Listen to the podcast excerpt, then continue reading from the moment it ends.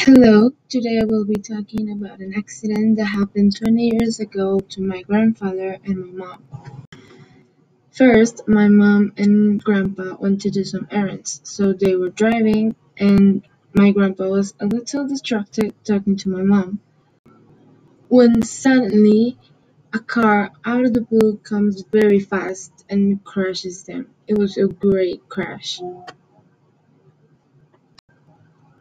After that, my grandpa almost loses a foot.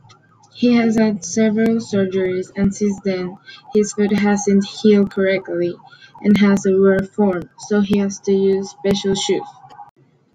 Finally, he was a champion at weightlifting, but he had to quit to it and to a lot of things that he loved because of the accident. My mom didn't result any harm. She was okay. Thank you.